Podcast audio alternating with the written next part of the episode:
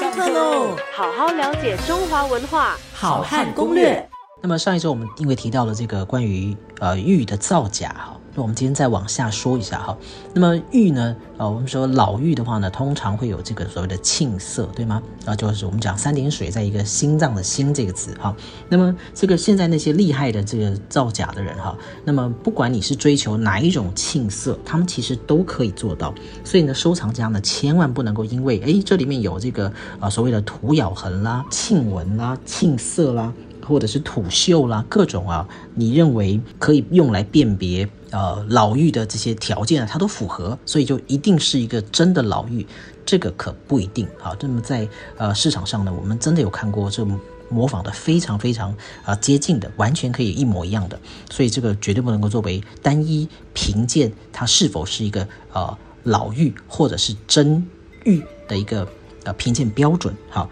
那么那你说那是怎么样去去考察呢？其实除了玉的本身的体质，那么它的外形呢，其实也是很多人忽略的，但是其实是非常重要的。那么如果他告诉你说这是一个礼器，那它当然就有一定的形制。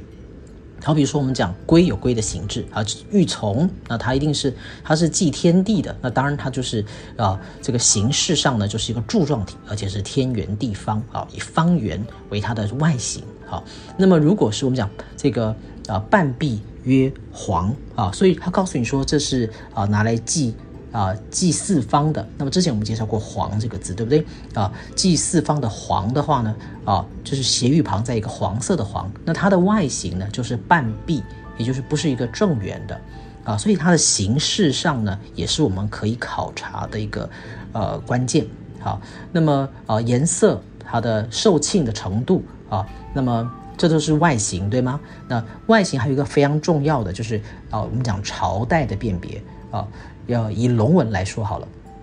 要这个我们经常可以看到有这个呃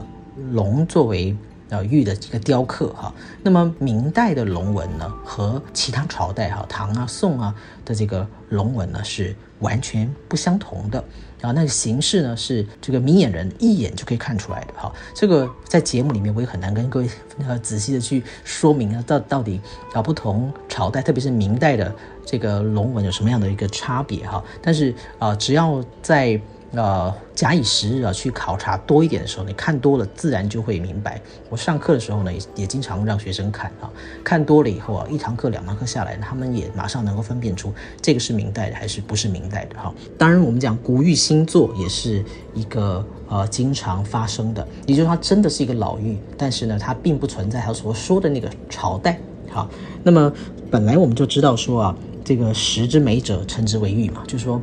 其实玉。本来就是石头，啊，那么它之所以能够成为珍贵的器物，最主要的还是它的形形态，它的外形是否具有艺术的美感，那么它的色泽啊，还有受罄的部位啊，那么有的时候呢，呃，确实因为时代的这个久远而因此而受损，那当然也会影响哈这个器物呢在市场上的一个价格啊，那么特别是如果是出土的玉器的话。啊，那么它的这个售罄的情况呢，也会显得特别的严重。所以我们在收藏玉器的时候呢，在艺术市场上，我们会特别的小心这个贩卖的人啊，他的说法啊，这是一个呃陪葬品吗？还是一个传世品？啊，那么陪葬品和传世品，它当然第一个价格就不相同。再再来呢，就是我们考察它的啊外形的一些关键呢，啊我们要注意的地方呢也会不一样。所以这都是各位可以参考的。